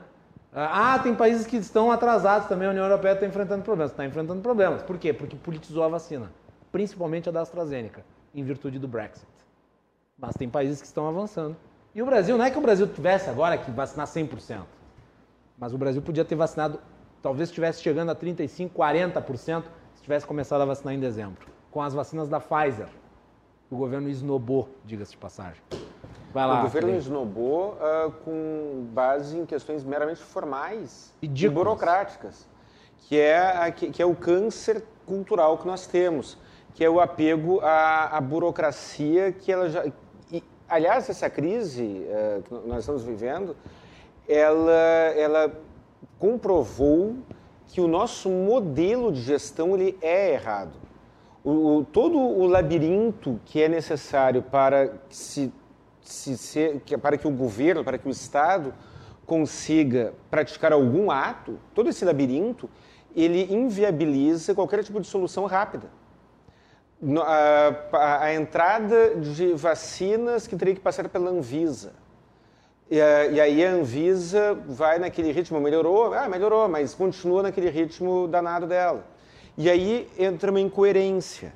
Em alguns momentos, a OMS disse, a OMS manda, a OMS é que sabe, é, é que, é que define. Porque a OMS, a OMS disse isso, a OMS disse aquilo. Em, num segundo momento, aquilo que a OMS disse que é ok, é válido, aquilo que uh, passou pelas uh, agências uh, de controle sanitário de países de primeiro mundo, Uh, o, o, brasileiro quer que passe pela Anvisa quando a gente já sabe. Não, mas tu tem que ter uma unidade de referência, eu não né? Eu não, eu não preciso. Não, então tu eu, vai comprar. Não, não, então se tu não tem unidade de referência, então tu vai comprar o uísque vencido e velho não, lá, em, lá na, na divisa com o Paraguai. Não, não tem nada a ver uma coisa com a outra. Tem nada claro a ver uma coisa com a outra. Tu tá falando uma Porque coisa que tá, de saúde. O, o israelense Tu tem tá... que diminuir a burocracia, mas tu tem que ter um mínimo de controle, peraí. Eu, tá eu, eu assim, para botar, uma, botar uma vacina na minha corrente sanguínea, eu sabendo Pode que. comprar vacina com aquela senhora lá que enganou os empresários vendendo não, soro não, fisiológico. Não, mas não, é nada, tu está sendo irônico. Uh, claro que eu estou, porque o, o, é para ser mesmo. A, a, Agência de Regulação e Fiscalização Sanitária de Israel me, é, é, me inspira muito mais confiança do que a Anvisa. Aí o israelense, o alemão, o espanhol, o americano, o não sei mais quem, estão usando tal vacina. Não, mas aí concordo. Aí agora não, agora eu só vou confiar nessa vacina se passar pela Anvisa. Não, mas aí eu concordo contigo, mas a lei já prevê isso. A lei é, 13.979, que é a lei do ano passado, ela, ela estabelece que pode haver a utilização de vacina já aprovada por agência estrangeira reconhecida. E por que, que não entrar? Por que, que uh, Porque ninguém requisitou a compra. Olha, Uh, o motivo da, da Pfizer, o motivo da Pfizer, que aí, aí a, a, a rateada, né, a, a, a barberagem foi do governo federal, para mim foi uma tremenda do MAGAF, uh, é que ele, ele obstaculizou em função de, de, de, regras contratuais que a Pfizer aplicou no, no mundo inteiro. Sim. Então tá, eu estou fabricando vacina, eu quero vender as minhas vacinas, você quer comprar? Uh, o, o meu contrato é esse. Aí o contrato da Pfizer foi válido para todos os países, ou quase todos, não sei todos, é claro que não, mas para uma grande parte dos países, países de primeiro mundo. E aí o Brasil disse, não, esse contrato não está bom para nós. O Quer Brasil, dizer... a Venezuela e a Argentina. Só esses três? É, bom, pior ainda, então, então, então tu tá vendo como é que é, né? Olha o Chile está é tá vacinando com a Pfizer. Olha como é que está a Argentina. Olha, a Venezuela tá nem se com fala. A Pfizer. Então é por essas e por outras que eu não confio no Estado. É por essas e por outras que se eu pudesse eu, eu, eu, o Brasil privatizaria tudo, excetuando o óbvio, né? excetuando o realmente essencial, saúde, eh, segurança... E educação. Eh, infraestrutura, educação, e deu para bola. Tiago, vai. Ah, a, a, questão das vacinas é uma coisa que ela vem uh, quadrada desde dezembro mesmo, até um pouco antes. Já deveria, o governo federal já deveria ter começado a, a pensar e par, parar de fazer essa política nefasta de polarização ridícula no meio de uma crise pandêmica desse tamanho. Eu, eu discordo, Macalossi, quando tu diz que a gente não, não, Tu não achava que a gente tinha que estar muito mais avançado nas questões das vacinas? Eu acho que sim. O Brasil é um país que sempre vacinou muito bem, é ele tem estrutura de vacinação. Isso é Se é nós estivéssemos muito bem planejados, muito bem planejados, o nosso erro é de planejamento. Eu acho que até junho a gente tinha vacinado todo mundo. Pode ser. Muitos, muitos entendidos da mais área. da metade. Ou pelo menos mais da metade. da. Ou pelo menos mais da Não, tens metade. razão. O PNI, e tanto a prova, eu sempre digo, a prova de que o PNI funciona é que mesmo as poucas vacinas que chegam são distribuídas muito rapidamente. Muito rápido. Vê Porto Alegre. Porto Alegre está bem organizada e a gente está hoje com o quê? Com 65 anos sendo vacinado. O resto do Brasil está um pouquinho mais atrasado e tudo. Então, o que chega está indo. Só que chega está chegando mais. Esse é o grande erro. E é por isso que o governo soltou esse balão de ensaio da estocagem de vacina. Pode ser Uma que falácia para desviar a atenção do problema que é a falta do E insumo. Isso aí não foi a discussão da segunda dose? Que teve uma discussão envolvendo a segunda dose, né, Macalossi? Que era. Foi uma deliberação do Ministério da Saúde que todas as doses fossem utilizadas para a primeira dose. Pois é, mas o. Aí vai voltar para a segunda. A gente não está fazendo uma análise. Por exemplo, agora tem a expectativa em relação à, à vacina da AstraZeneca. Foram aplicados o quê? 20 milhões de vacinas, uma coisa assim. Dessas, 14, 15 milhões são Coronavac. Aí hoje já E por isso que eu disseram, apontei, e a, e a, e a Fiocruz nessa história? já disseram que a Coronavac também ela, ela é suficiente para imunizar contra a nova variante. Mas o problema é que mesmo a produção alta, porque o Instituto Butantan está fazendo um trabalho extraordinário. Maravilhoso. Né? São um Maravilhoso. nacional. Mas Maravilhoso. mesmo essa produção é insuficiente para o país. Porque É claro. precisava das outras vacinas. E tem um grande problema, só para finalizar, tem um grande problema nisso, tá? Ah, o Osmar Terra errou diversas coisas que ele falou, mas tem uma coisa que ele tem, ele está muito certo. Se todo mundo tivesse mais ou menos imunizado no mesmo período, aí sim a gente ia eliminar o vírus. Se continuar no ritmo de É vacinação um cachorro longo, correndo atrás do rabo. é, é, se, se eu for vacinado em janeiro do ano que vem, por exemplo, vai continuar, o vírus nunca vai, nunca Não, vai terminar, é nunca, seguinte, nunca. Na, na, na, na epidemiologia, aliás, esse foi um erro do Osmar Terra. Vários, Na né? epidemiologia, é, relógio parado também acerta, né? Como tu mencionaste. Ele falou, ah, não, temos que deixar o vírus circular, circular, circular. Pela circulação do vírus tem a replicação viral, com a replicação viral tem as variantes. Então, quanto mais o vírus descontrolado, pior, porque o vírus vai se adaptando e ele vai se tornando cada vez mais resistente. Então, se nós não fizermos uma vacinação acelerada, isso quem falou foi os especialistas da Duke University. Se nós não fizermos vacinação acelerada, nós vamos virar um celeiro de covidário e, e daí põe-se em risco mesmo as vacinas, que por enquanto estão apresentando resultado contra as variantes. Por exemplo, ontem noticiei aqui que saiu um estudo relativo à Coronavac em relação à variante P1 e apresenta um alto grau de eficiência logo após a primeira dose. né? Tanto é que o número de internações entre aquele grupo lá foi mínimo, quer dizer, não teve muita coisa. E, e, por enquanto faz efeito, mas tal pode ser o mais. grau de evolução do vírus, daqui a pouco não faz. né? Enfim. Vamos lá. Ah, temos aí o vídeo do Melo. Vamos botar no ar, Nádia? Bota aí para nós o vídeo do Melo também hoje da reunião. Bom, a nossa primeira manifestação foi de boas-vindas à nossa cidade. Muito importante que o ministro esteja aqui e desejamos a ele muito sucesso, porque o sucesso do ministro, o sucesso do governo federal nesta área é o sucesso do Brasil. Né? E é hora de convergência dos municípios, dos estados e do governo federal. Então, acho que o ministro fez uma manifestação muito humanista, né, muito equilibrada e mostrou ser um bom gestor. né? Nós entregamos a ele várias reivindicações. A primeira delas é que nós reforçamos, como todos os brasileiros, o desejo de ter mais vacina. Ele fez uma demonstração, o governador já falou disso, mas tem uma grande expectativa de aumentar né, a, a- a vacina no próximo mês de maio. E ele desfez aquela informação que disse que não tinha insumo para vacina para o Butantan a partir de abril. Ele disse que, final de abril, disse que não está resolvido. Com o governo da China esse assunto está resolvido. né? Bom, a segunda questão que nós colocamos para ele foi o seguinte, a reivindicação para vacinar todos os trabalhadores da educação. Acho que não dá mais para a educação ficar fechada, começando pela infantil. E isso vai reforçar muito a tese, talvez, de convencer o judiciário, eu acho que indevidamente, né, é, indevidamente proibiu que as escolas do Rio Grande do Sul, especialmente em Porto Alegre, não pudessem estar funcionando. Nós temos 207 creches conveniadas que estão na periferia de Porto Alegre, de mães que trabalham, que precisam deixar os seus filhos, que não têm salário para pagar ninguém para cuidar, essas crianças estão descuidadas. A creche é um lugar acolhedor. Então, isso foi uma outra reivindicação.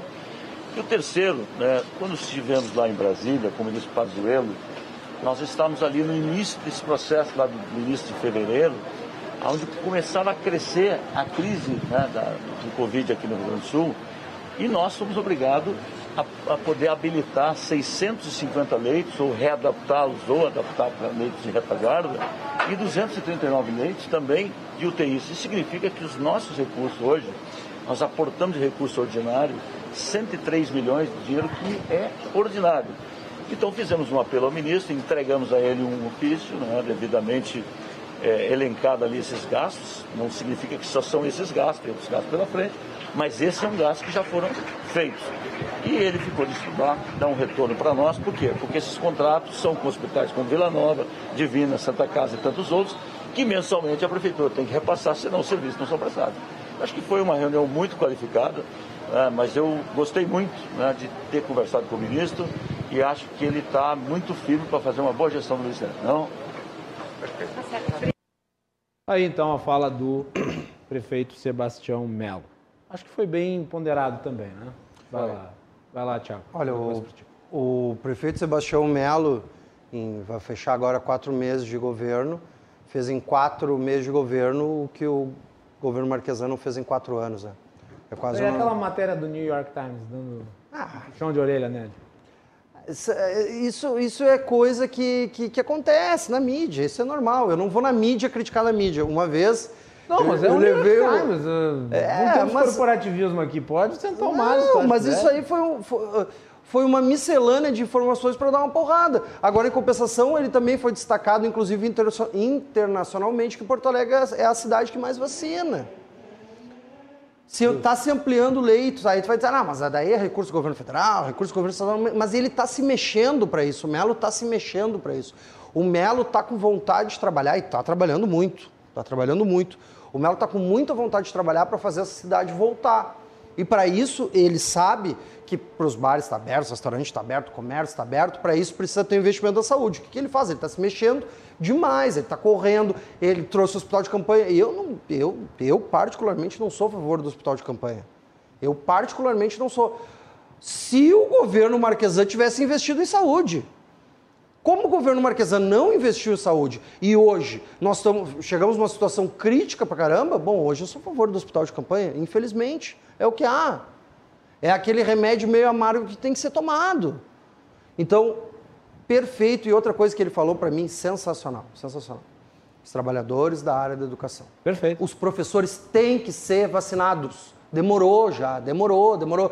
Junto com o pessoal da segurança, tinha que ser segurança e professores, tá? Porque é bem isso, olha, isso, fala quem saiu Ainda mais agora para a volta das aulas, ah, que é necessária na, na também, sobre, sobre essa questão da ordem de preferência para, para as vacinações. Hum. Como eu tenho 43 anos de idade, uh, eu estou bem no meio, né? A gente tá, uhum. tem que idade? 37. É, tu está um pouco mais, mais, pra, mais, mais novo. Tu tem 33, 34, né? 23. 23. Isso, claro, é verdade. Os inimigos de uh, Mas então eu, eu, vou usar as palavras da minha mãe, que tem 72, 73 anos. Que a minha mãe, com 73 anos, disse algo que eu penso, mas eu, eu pegar as palavras dela, dona Tânia, uh, que ela diz o seguinte: eu acho que não tinha que começar pelos idosos a, a, vacinação, porque o idoso tem condições de ficar em casa. O idoso, o cara já está aposentado, ele tem condições de ficar em casa sendo menos. Agora, o cara que trabalha no balcão da farmácia, o cara que trabalha no o cobrador de ônibus, o, cara, o motorista do ônibus, o, o, o, brigadiano nem se faz, você já foi até, mas na, na, uhum. na, época deveria ter sido os primeiros. Esse pessoal é, tem, é, estão na linha de frente, não tanto quanto o enfermeiro, é claro, não tanto quanto o médico, quanto o técnico dentista, de enfermagem, técnico de enfermagem uh, mas também estão muito mais expostos. Eu, no meu trabalho, sou advogado, no meu escritório, eu, eu tenho contato com poucas pessoas, eu acho muito justo que o cobrador do ônibus receba a vacina, seja vacinado antes de mim. O cobrador de ônibus, caso contaminado, ele, ele, passa, ele é um vetor de contaminação muito maior do que eu. E ele tem muito maior risco de ser contaminado do que eu, que estou no meu escritório. Uhum. Então, o, o, Brasil é um país da ineficiência, porque, porque até isso. As então, pessoas... No mundo inteiro é o contrário do que você está falando também. Bom, não tem nenhum país no mundo que começou a vacinar primeiro os jovens e depois os velhos. É que o problema, os velhos é, minha mãe também diz a mesma coisa. Não, é, ela diz a mesma eu coisa. Eu acho que se, Mas eu não concordo. se os epidemiologistas ah, estabelecem que o correto é vacinar os mais velhos primeiro, deve haver uma, uma, uma razão. Eu não sou especialista na área. O, o nome disso é argumento de autoridade. O, não, o argumento, argumento tá, da autoridade daí, é esse. Tá, mas e o argumento eu, do senso comum vale? Eu, eu, não vou. O argumento da autoridade é esse. O fulano de tal é bom, ele sabe não, bastante, ele epidemiologistas. Se a gente não valorizar os epidemiologistas na área deles, por que, que eu deveria valorizar a sua opinião como advogado na área eu, da justiça? Eu, eu, queria ouvir até o final, que eu achei que ele ia até fazer um silogismo. Vai, fala. fala. Vai. Não, agora Queria é... fazer um silogismo, né? Não, mas... Não, eu, eu, só tô, eu só tô dizendo assim, porque para mim faz mais sentido quem é que é, é obrigado a ser na rua, o aposentado ou o cobrador de ônibus e o brigadiano? Quem é que é o maior vetor de contaminação? A pessoa que tem condições de ficar em casa e ser Mas só quem é necessário? Maior, quem corre mais risco? Eu, tu ou a tua, a tua mãe? É, é isso. A eu... minha mãe eu consigo prender lá em casa, agora tu não. Deixa eu, Colinho, deixa eu, deixa eu entrar nessa aí. Tem muita eu lógica não, não, é, não, é a questão, não, não é a questão do argumento de autoridade, mas é porque se os especialistas da área estabeleceram uma uma orientação que é seguida no mundo inteiro, porque deve fazer algum sentido. O, o, o Mandetta, ministro da Saúde... Não acabar com qualquer tipo o Mandetta, de... ministro da Saúde, disse para as pessoas ficarem em casa até faltar ar, né? É, o Mandetta, ele disse, o especialista, na, o, o líder, o, o nome máximo da, da saúde do Brasil em abril do ano passado, disse, fique em casa com o seu coronavírus e quando você estiver sem ar, aí você vai para o hospital. E a orientação em contrário foi, saia na rua e se contamine. Eu não me lembro dessa tá, peraí. uma orientação. Não, não é. Orienta... Foi, como, claro como não. Como, como vamos, comentário vamos relativizar a doença. O vírus tem, um, um, o vírus tem uma, uma frequência. Tem uma. uma, não, uma, um? Tem uma, tem uma, o, uma procedência. Tu, tu, tu não está desconstruindo o que eu falei quando tu usa uma ironia. Eu estou dizendo o seguinte: o Mandetta disse, sou médico, eu sei das coisas, eu sei e você não sabe. Então eu estou dizendo, eu médico, Mandetta falando, eu médico, estou dizendo, Fica em casa com o teu coronavírus até faltar ar. Outros profissionais da área dizem que isso é um absurdo. Então, o fato de alguém ser uma autoridade em algum assunto não significa que ele seja dono da verdade. Você está falando de uma orientação de uma pessoa. De uma pessoa, não, não, de uma de equipe. Uma pessoa. De uma equipe, uma equipe. Ok, mas eu estou falando de o que o mundo inteiro fez. Colinha, a gente tem que ver números também, tá? E, de novo, tem lógica, tu falou. Minha mãe fala a mesma coisa, minha mãe é professora. Diz, ah, tinha que botar os jovens primeiro e tudo. Tem lógica, mas eu vou até abrir um fato na TV aqui pela primeira vez, vou falar sobre isso. Eu tenho 37 anos, né? Eu, apesar de ter o sobrepeso, não sou do grupo de risco. Eu tive Covid duas vezes. Duas vezes. Eu tive em março do ano passado, bem no início da pandemia, saindo do Grenal da Libertadores. Eu nem sabia que era Covid, porque não foi forte. E eu tive em setembro, um pouquinho antes da minha campanha. E esse foi forte. Esse me arrebentou. Eu fiquei uma semana de cama. 40 graus de febre, tive tudo, tudo que tu possa imaginar. Graças a Deus a falta de ar veio depois, tá? Eu tenho 37 anos. Se fosse minha mãe, é, teria subido. Eu estou fazendo uma avaliação social e, eu não, e, e é aquilo que eu falei no início aqui quando E eu não sou advogado, eu sou advogado da área da saúde, foi de lá que eu peguei. Então eu, eu, eu deveria tomar vacina também pela lógica. Eu não estou dizendo que deve ser assim. Eu estou dizendo que não me faz sentido. Para mim faz. Eu, por exemplo, não, o meu faz, eu vou dizer qual é o sentido. O sentido que eu dou meu, é muito simples. a, a, minha rotina de tu vida me permite uh, me proteger mais do que do cobrador do ônibus. Eu quero que o cobrador de ônibus seja vacinado Nós todos mim. queremos. Antes de mim. Não, mas se tu vacinar com celeridade, ele será vacinado não. rapidamente. O problema é não ter vacina. Não é quem tu vacina primeiro. Não. O problema é não ter vacina. É óbvio, é óbvio. Agora, quando, quando o lençol é curto Os e a gente tem que gerenciar a prioridade. Então, ontem lá em Nova York, eles estavam abrindo vacinação para pessoas acima de 30 anos. Em três meses eles vacinaram todo mundo. Sim, mas eles compraram toda a vacina do mundo também, né? É, que, é, é, que é por isso. a Pfizer ofereceu as vacinas no passado para nós. Não sim, sim, é por sim. isso que aí fica fácil usar o critério etário. Agora, tu deixar o, o, o caixa operador do supermercado sem vacinação, uhum. deixar o, o, o brigadiano, que agora já foi, mas foi com atraso, sem vacinação. Professor. O, os professores sem serem vacinados. Uh, e aí vem o advogado idoso. O advogado uhum. idoso não, o advogado mais velho. Uh, que tem condições de ficar lá no seu escritório atendendo por teleconferência. Tá. Vamos lá. Qual que é a maior parte da população brasileira? É a mais jovem. Quanto tempo tu vai levar para vacinar as pessoas mais velhas sobre esse critério que tu está apresentando? Eu estou falando... Ou seja, tu vai deixar as pessoas que podem morrer mais tempo expostas ao vírus antes de tu chegar à imunidade de rebanho. É, é, Ao invés elas, de tu começar pelos velhos, que é obviamente o que tu estás fazendo, porque tu salva mais vidas. Elas têm mais condições de ficarem isoladas. Isso e, não, e contaminam que menos. O que é isolado? A minha, a- que é o- qualquer isolado? pessoa de 70 anos de idade aposentada, ela não está trabalhando, ah, ah, ela tem condições de não, de não trabalhar, qualquer pessoa, claro que não, estou sendo injusto. Mas a maioria das pessoas de 70 anos de idade, de 80 anos de idade, 75, 60 e tantos anos de idade, ah, tem um- uma exposição obrigatória menor do que do cobrador de ônibus, do caixa operador do supermercado, do professor. Então, na minha cabeça, a- o, o- o grupo prioritário, o critério etário, para mim, está ok, desde que seja depois de que essas pessoas que estão necessariamente tendo contato com outras pessoas intenso sejam vacinadas. Mas essas pessoas vão demorar no ritmo que se vacina no Brasil, essas pessoas não vão ser vacinadas nunca. Aí os idosos vão ser vacinados em janeiro do ano que vem. Nunca. É, não. E o que sobrasse de idoso. Eu, eu não sei. É que idoso, idoso morre. Idoso morre. Idoso Tem que proteger morre. O Thiago, idoso. o Thiago É, que, que é gordinho, o Thiago pegou duas vezes e não morreu. E não foi pro hospital. Não é gordinho. É uma barriguinha. Exagerar. Pegou duas vezes e não morreu. Mas fiquei muito mal na segunda vez. Muito mal na segunda Eu, vez. eu é que que comprovadamente pegou. Comprovadamente eu peguei duas vezes. Reinfecção. Vai, Colinho. Suponho que seja da variante, inclusive, né? Porque foi setembro do ano passado, a variante já estava por aí. Já, já. Tá por aí. E CT de Manaus, não, né? Acho que sim. Aqui? Acho que sim.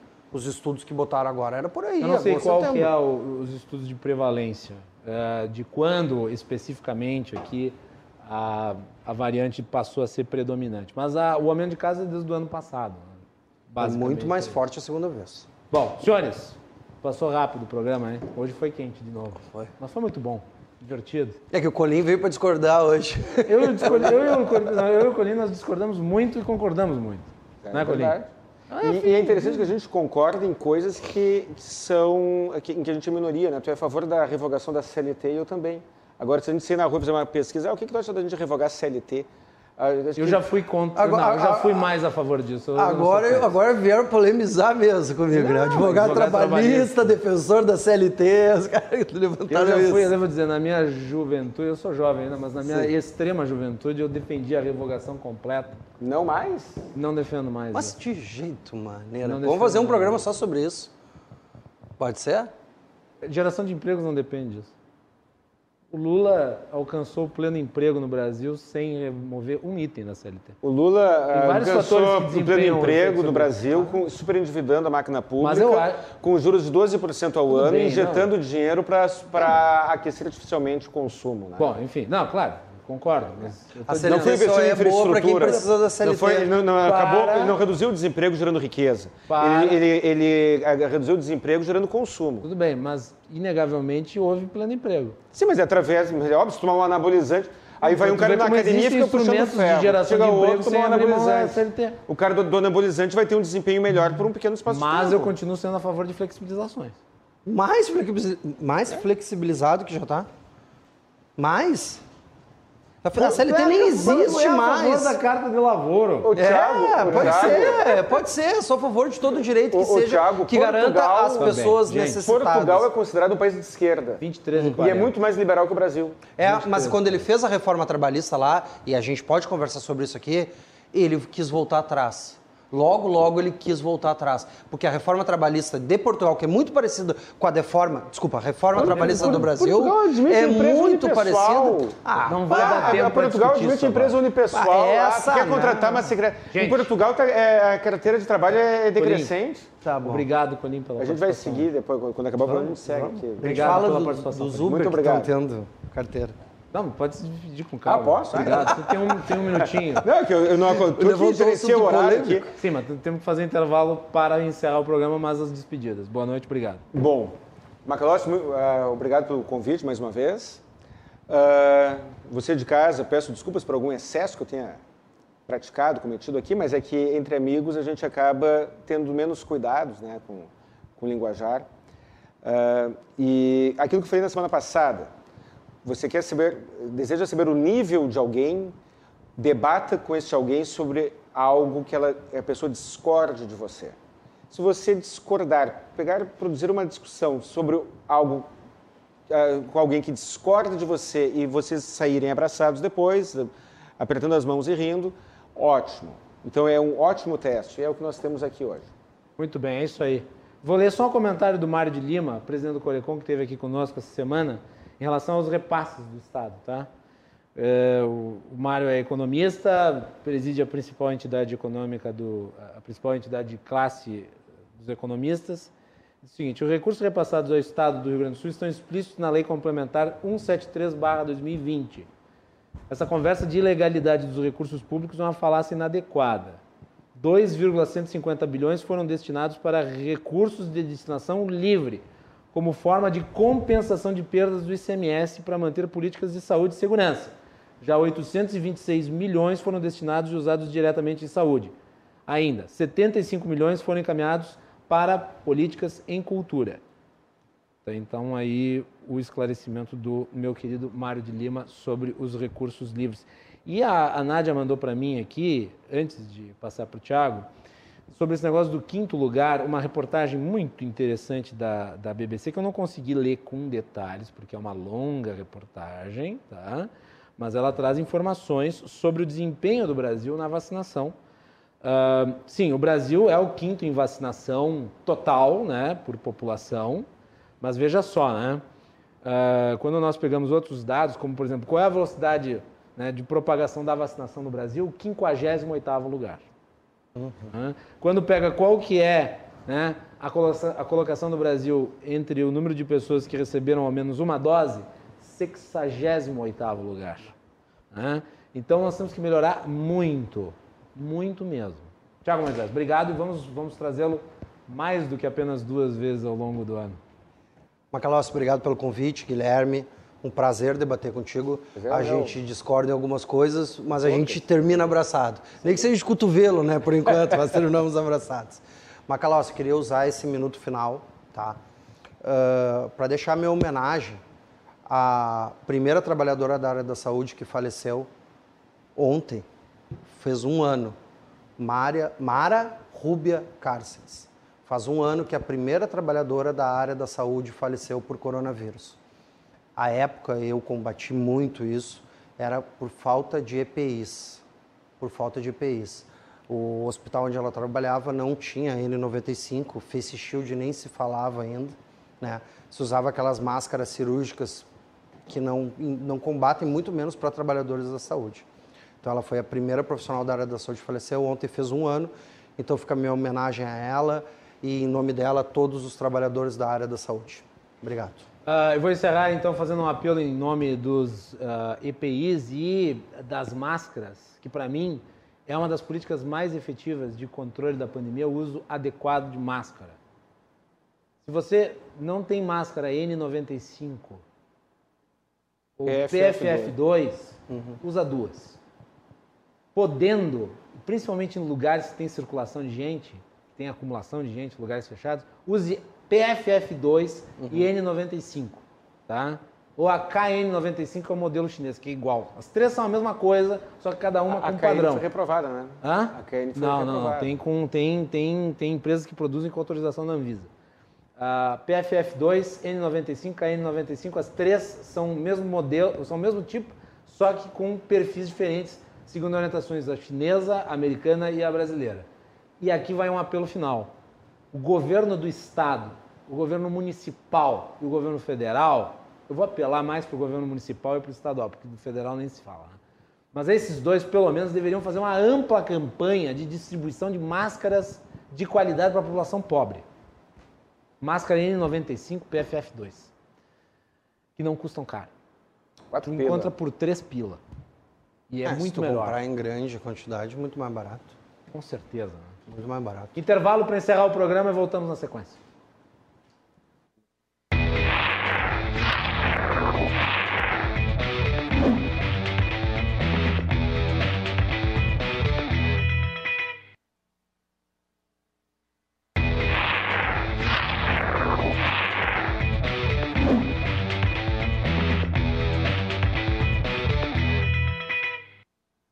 Bem. No programa de hoje nós tivemos uma entrevista com Felipe Salto, diretor executivo do Instituto Fiscal Independente sobre o Orçamento Federal.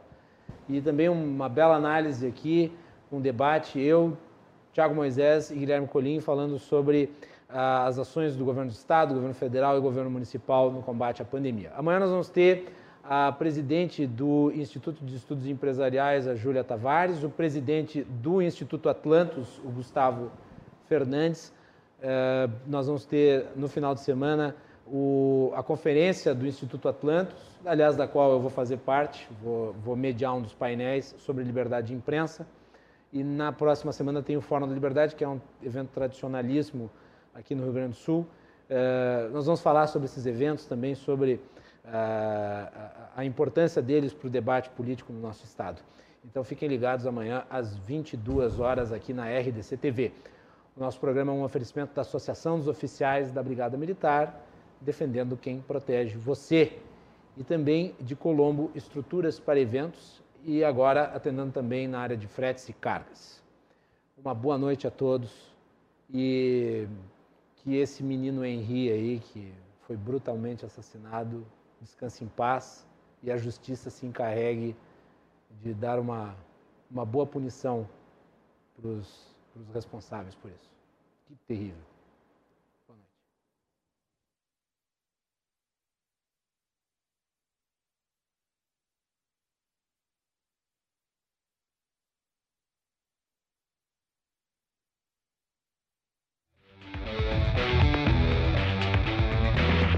Cruzando as Conversas. Oferecimento. Associação dos Oficiais da Brigada Militar. Defendendo quem protege você. E Colombo. Estruturas para eventos e também fretes e cargas.